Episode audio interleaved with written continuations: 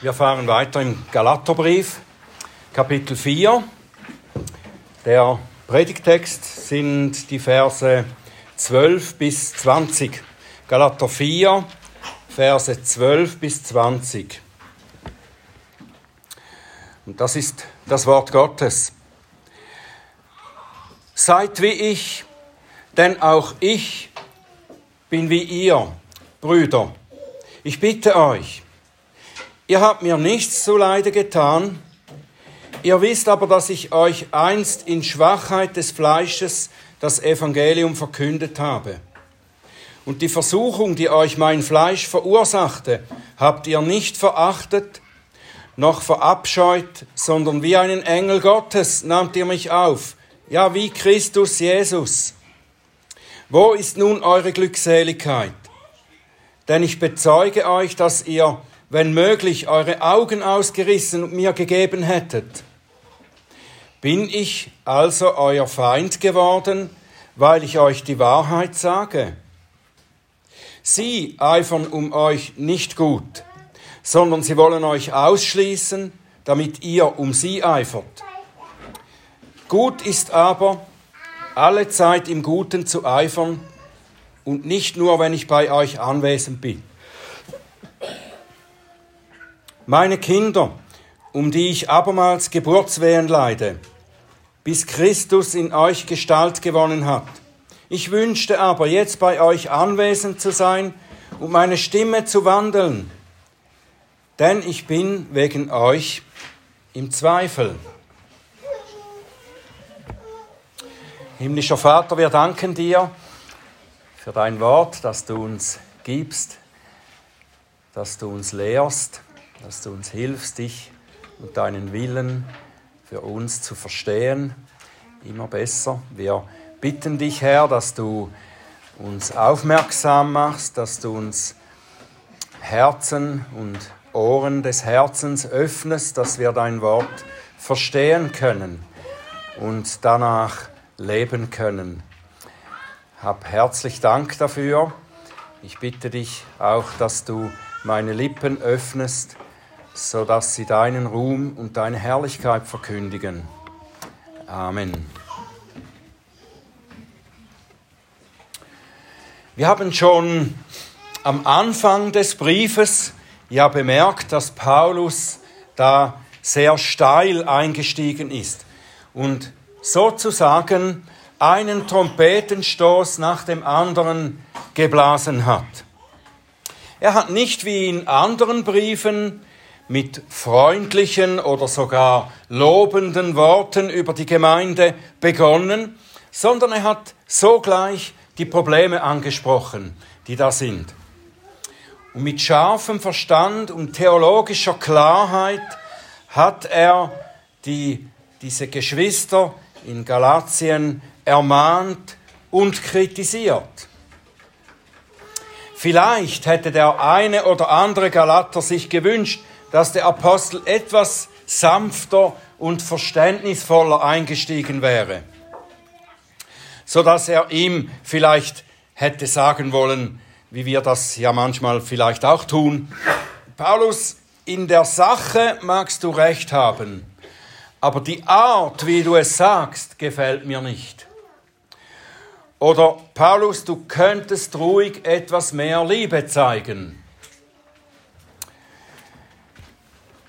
Jetzt, hier im Kapitel 4, Vers 12, da ändert der Apostel seinen Ton ein wenig. Der scheint plötzlich wärmer zu werden. Es ist aber tatsächlich nicht so, dass jetzt Paulus irgendwie merkt, dass er etwas zu heftig war und jetzt zur Beruhigung der Situation etwas zurückschraubt. Nein, Paulus öffnet hier sein Herz und er zeigt, wie sein Herz immer war. Er zeigt, dass seine Motivation, so ernst mit ihnen zu reden, immer die Liebe und die Sorge um ihr Heil war. Und diese Liebe, die hier zum Ausdruck kommt, die rahmt diesen kurzen persönlichen Teil, rahmt sie ein schauen wir auf den ersten und auf den letzten Satz. Vers 12. Brüder, ich bitte euch. Und Vers 19 und folgender. Meine Kinder, ich wäre jetzt gern bei euch und möchte meine Stimme wandeln. Das ist eine sehr bittende und eine gewinnende Ansprache, die nicht von oben herabkommt, sondern die demütig ist. In der Bitte, die Paulus hier ausspricht, da liegt seine Absicht, die Beziehung der Galater zu ihm in einer Art wiederherzustellen. Sie ist nämlich in einer Weise unterbrochen oder gar beschädigt worden.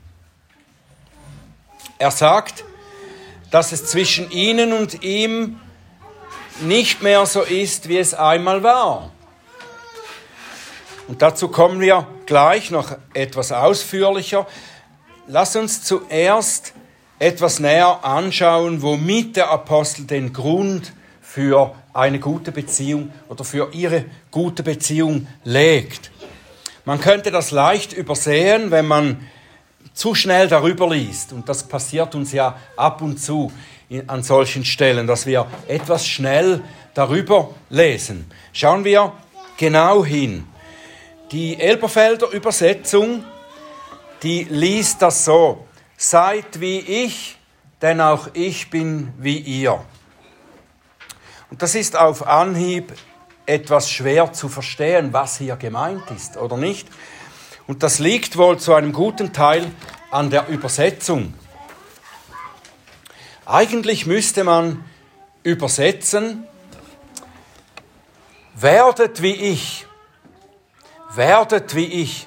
Und der zweite Satzteil sollte auch dann ergänzt worden, werden mit, denn auch ich wurde wie ihr.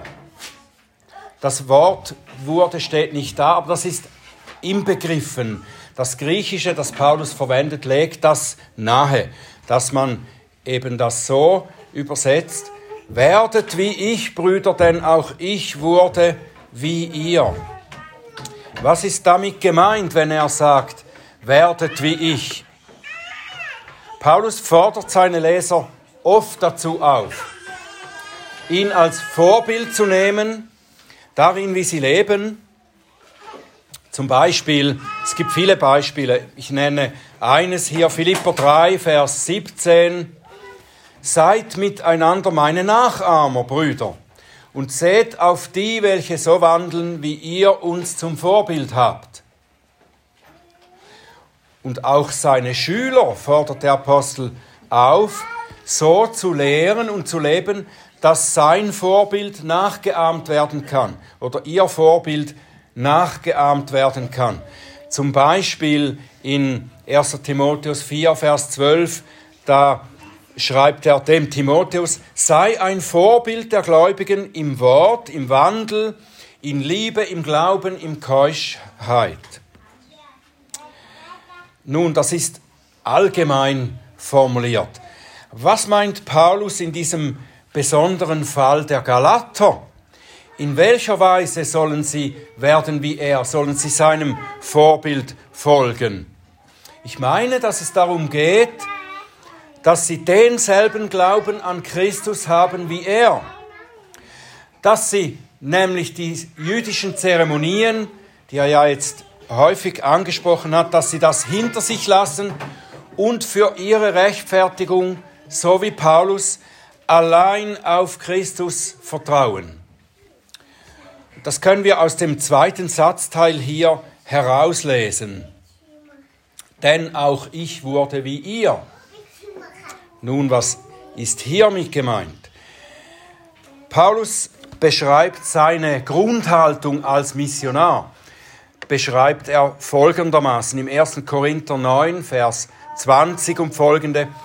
Ich bin den Juden wie ein Jude geworden, damit ich die Juden gewinne, denen die unter dem Gesetz sind, wie einer unter Gesetz, obwohl ich selbst nicht unter Gesetz bin, damit ich die, welche unter Gesetz sind, gewinne.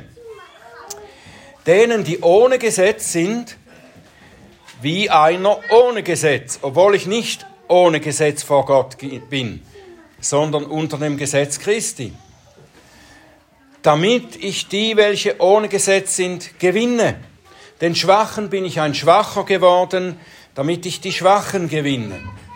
Ich bin allen alles geworden, damit ich auf alle Weise einige errette. Und wenn er sagt, ich wurde wie ihr zu den Galatern, dann heißt das in der Beziehung zu den Galatern, dass er, der ursprünglich ja ein jüdischer Gesetzesgelehrter war, nicht als ein solcher zu ihnen kam, zu den Galatern, die ohne Gesetz waren. Er erwartete nicht, so wie die Judaisten das ja taten, dass die Galater zuerst wie er jüdisch werden sollten, damit sie Christus gewinnen, damit sie zu seinem Volk kommen konnten. Die Galater mussten nicht zu Paulus hochkommen, sondern er kam zu ihnen herunter. So wie Christus herunterkam, Mensch wurde, um uns zu Gott zu führen. Wie er einer von uns wurde, so wurde Paulus einer von ihnen.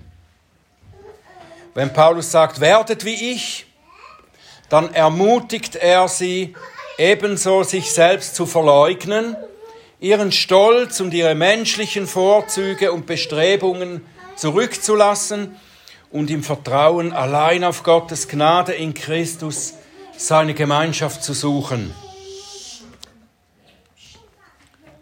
Dazu mussten sie nicht eine Art Lebensstil oder eine neue Religiosität nun anstreben. Paulus ruft sie vielmehr dazu auf, zurückzukehren zu der Haltung, die sie früher schon hatten, als er da war. Erinnert euch, wie es damals war, sagt er. Ich kam in Schwachheit des Fleisches zu euch als ich euch zuerst das Evangelium predigte. Meine körperliche Verfassung war für euch kein Anlass, mich zu verachten. Ja, Paulus war offenbar krank oder hatte eine äh, körperliche Behinderung. Er erwähnt das hier und da in seinen Briefen und er nennt es auch einen Stachel im Fleisch, einen Engel des Satans, der ihn schlug. Und es wird viel darüber spekuliert, was, was das genau war. Wir wissen es nicht. Wir können Vermutungen anstellen, aber ich denke, das bringt nicht so viel.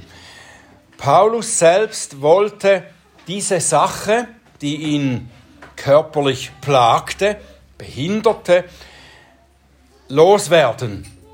Und er betete zu Gott, dass er ihm das wegnimmt. Vielleicht auch, weil er fand, dass es seinen Dienst hindern könnte. Mindestens hat es sein Wohlbefinden beeinträchtigt. Aber Gott hat gesagt, lass dir an meiner Gnade genügen, bleibe so, zumindest vorerst. Und die äußere Erscheinung eines Menschen oder vor allem eines Lehrers, der auftrat, war damals bei den Griechen mindestens so wichtig wie heute, wenn nicht mehr.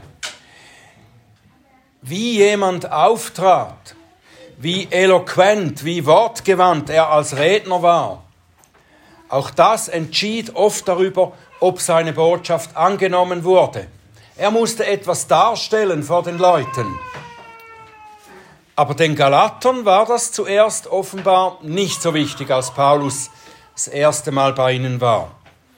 Trotz der äußerlichen fleischlichen Schwachheiten nahmen sie Paulus und sein Evangelium an. Er sagt, wie einen Engel Gottes, ja, wie Christus selbst nahmt ihr mich an. Dies, weil sie nicht auf den schwachen Menschen Paulus schauten, sondern auf den Christus, der in oder durch Paulus zu ihnen kam und ihnen die Rettung brachte. Paulus körperliche Schwachheit war in der Tat auch eine Art Mittel der Gnade für die Galater. Sie half ihnen, vom Äußeren wegzuschauen. Sie konnten lernen zu verstehen, dass wir miteinander als Schwache von Gott angenommen sind. Allein aus Gnade, ohne dass wir eigene Vorzüge dazu bringen. Und es wurde auch ihre Liebe geweckt. Paulus schreibt, ihr hättet euch sogar eure Augen ausgerissen, um sie mir zu geben, um mir zu helfen, hättet ihr euch selbst hingegeben. Was ist nun aus dieser Liebe geworden? fragt er. Was ist passiert, dass ihr euch plötzlich feindselig mir gegenüberstellt? Es ist etwas passiert, das offenbar auch bei den Korinthern passiert ist. Wenn wir den Korintherbrief lesen, können wir auch solche Dinge oder Haltungen entdecken. Andere jüdische Lehrer, falsche Apostel hatten sich bei den heidnischen Gläubigen eingeschlichen, um den Dienst von Paulus zu unterwandern und an seine Stelle zu treten. Sie machten Paulus schlecht, ließen ihn als einen schwachen Typen dastehen, der nicht wie sie mit großartiger Redegewandtheit und mit hochgestochener Theologie auftritt und beeindruckt. Plötzlich war die Schwachheit des Apostels ein Thema. Hier bei den Galatern, bei den Korinthern ebenso. Die Gläubigen schauten plötzlich auf das Äußere und fingen auch an, ihm zu misstrauen. Und es entstand eine eigenartige Feindseligkeit. Was war der Auslöser dazu? Ein Auslöser könnte gewesen sein, dass Paulus unbequem war, in dem, wie er die Wahrheit sagte. Bin ich euer Feind geworden, weil ich euch die Wahrheit sagte? fragt er. Und das ist doch oft ein Problem.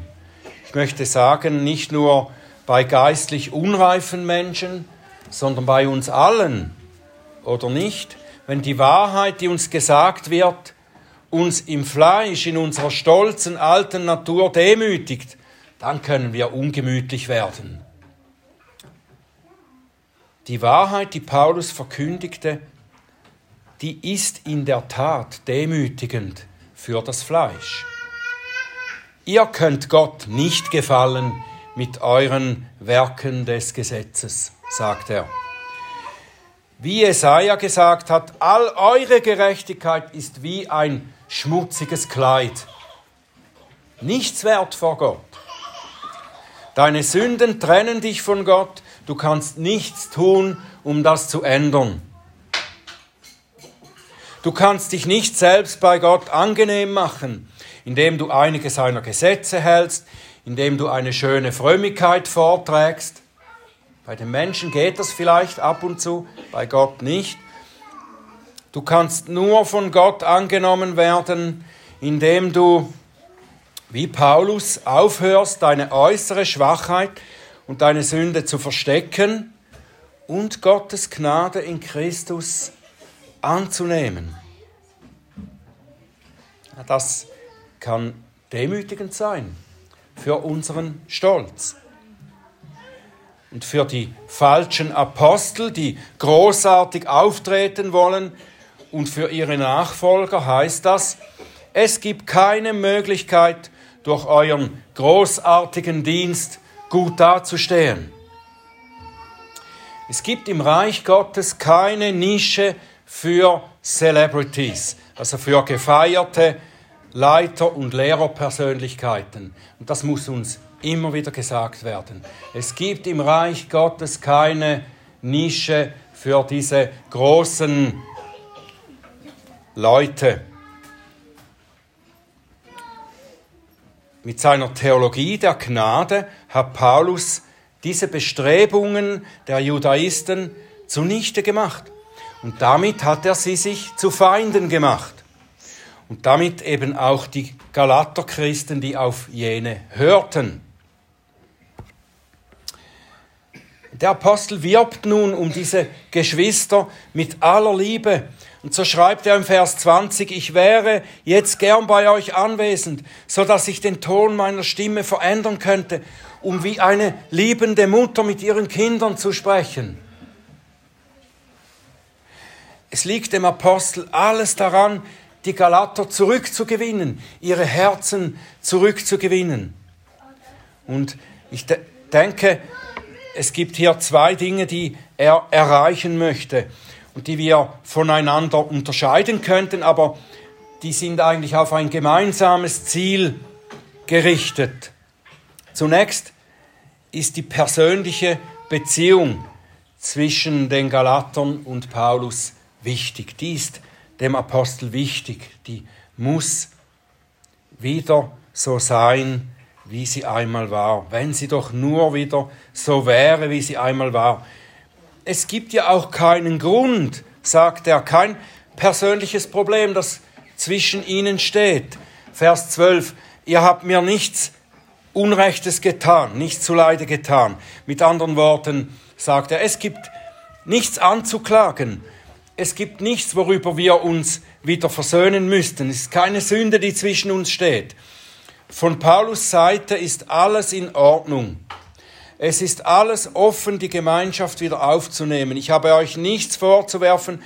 Meine Hand zur Gemeinschaft ist ausgestreckt. Nehmt sie doch an.